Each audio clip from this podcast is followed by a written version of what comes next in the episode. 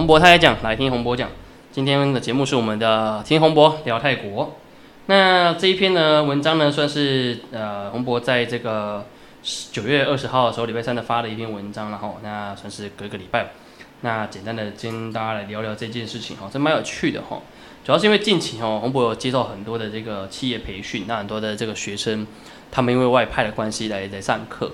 那这些学生呢，他们都是主管哈，他们来上课期间，其实有一些是自费的啦，哦，其实公司也没有特别出钱。那当然在那之前，洪博也有接过，有一些公司有出钱的，哦，包含这个大益经贸，哦，大益科技，还有 TVC、兴农，哦，这些他们的老板都有出钱，他都蛮好的。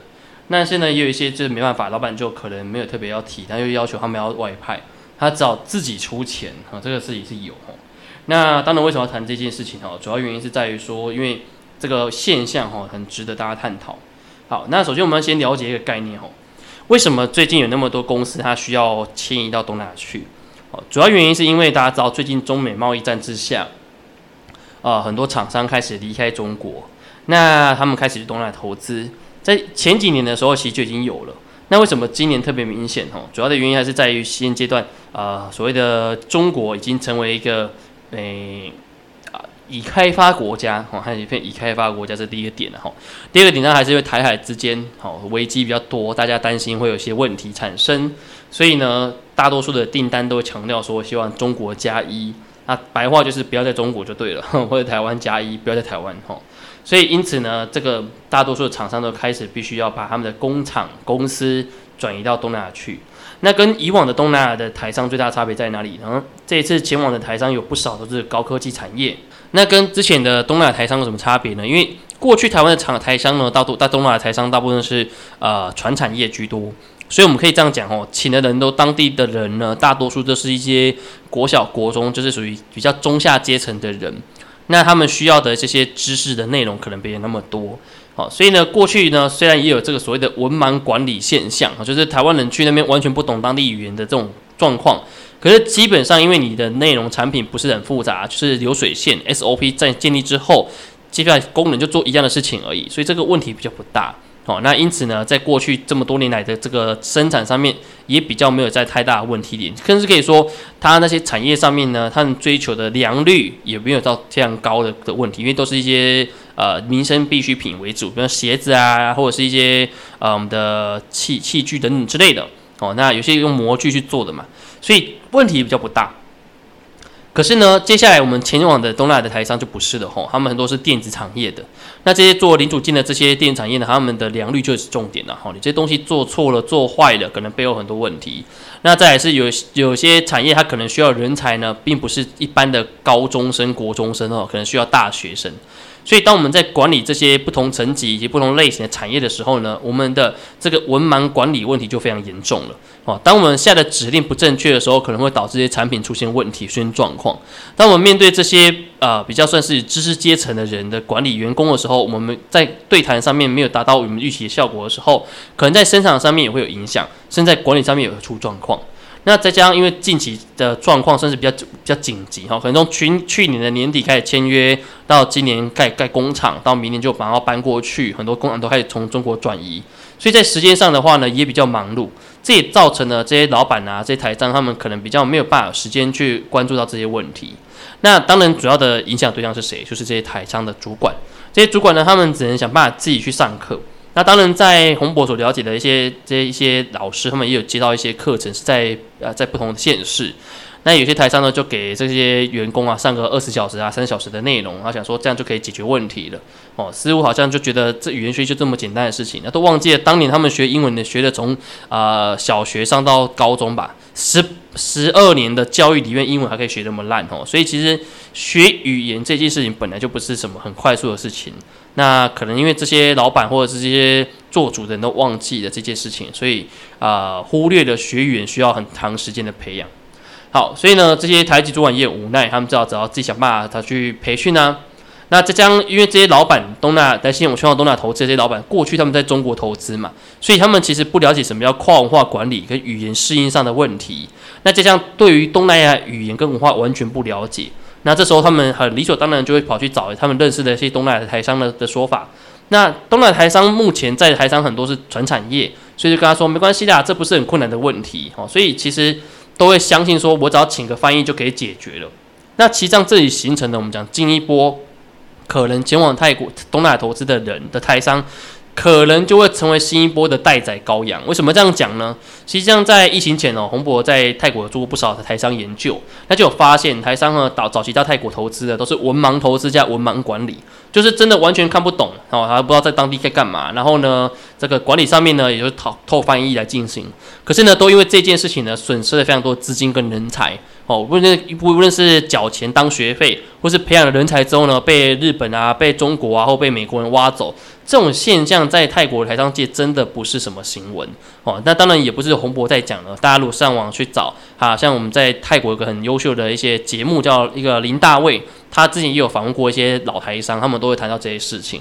那近期呢，包含金周刊啊，还有那个商周，他们都有去做泰国的一些台商的访问，但这些事情都有提到，就是语言学习真的非常重要。但是这些人有在听吗？哦，这些过往老的老老老老板的经验。请问新的人有在听吗？其实他看起来是没有的吼，因为现在还是不少的老板都觉得说，反正只要简单上个二三十小时就可以解决了，那完全忽略了东南亚语言学习也是一个语言专业。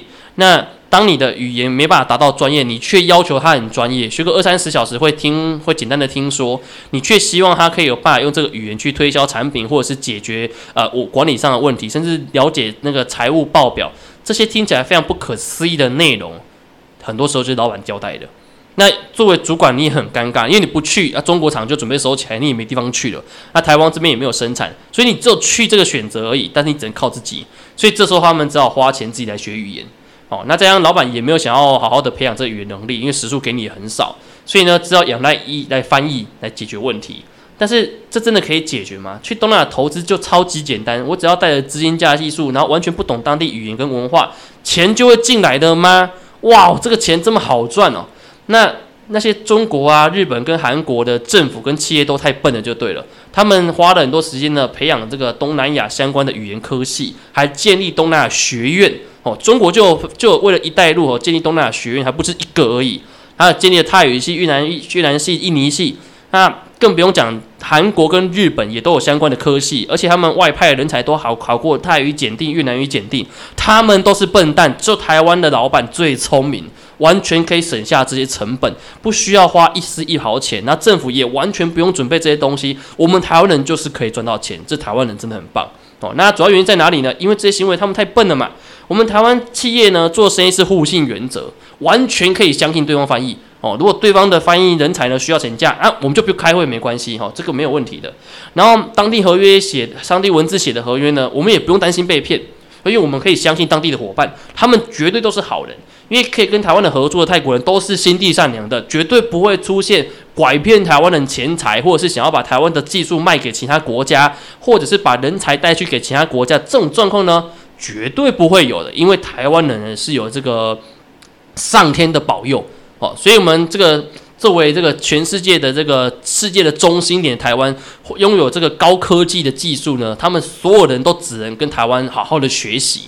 那是日本跟韩国跟泰国的，哎，跟那个呃中国政府太笨了，他们都不懂得我们台湾这种高超的技术哦。那当然，我们台湾人拼的泰国赚也都很好心，绝对不会把人带走啊，也没有什么集体跳槽啊，也不会在账目上出现问题，都不会有嘛。哦，难道这些都是真的吗？大家觉得就是这么天真、这么善良吗？做生意就这么好做吗？当然啦。我们大家去想一个问题：作为一个听众，如果你今天跟洪博一样，你也不是什么大老板，你也没有做投资，你就台湾人一个小老百姓，对泰国文化很有兴趣的，你说那跟我什么关系？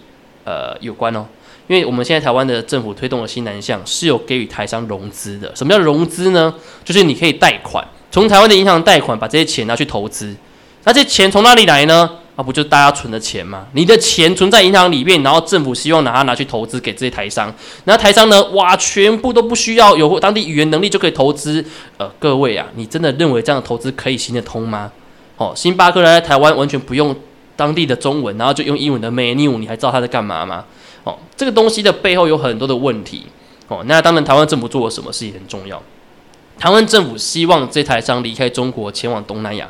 当然希望帮助到台商没错，也给予资金上的协助。好，那台商自己有技术，可是你有技术加资金的协助，那你人才嘞？哦，当然过过去台湾的政府或者包教育部的常讲啊，没有，现在我们用东南亚的人才就好了。所以台湾的人才是什么？是不重要的吗？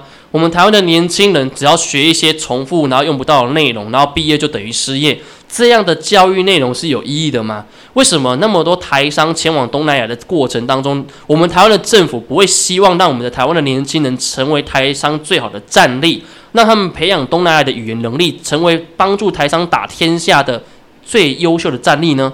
那我们的钱被花掉，然后我们的年轻下一代完全没有工作可以可以去做，没有办法去当高阶主管，没有办法去外面呃累积国际观，就只能留在台湾。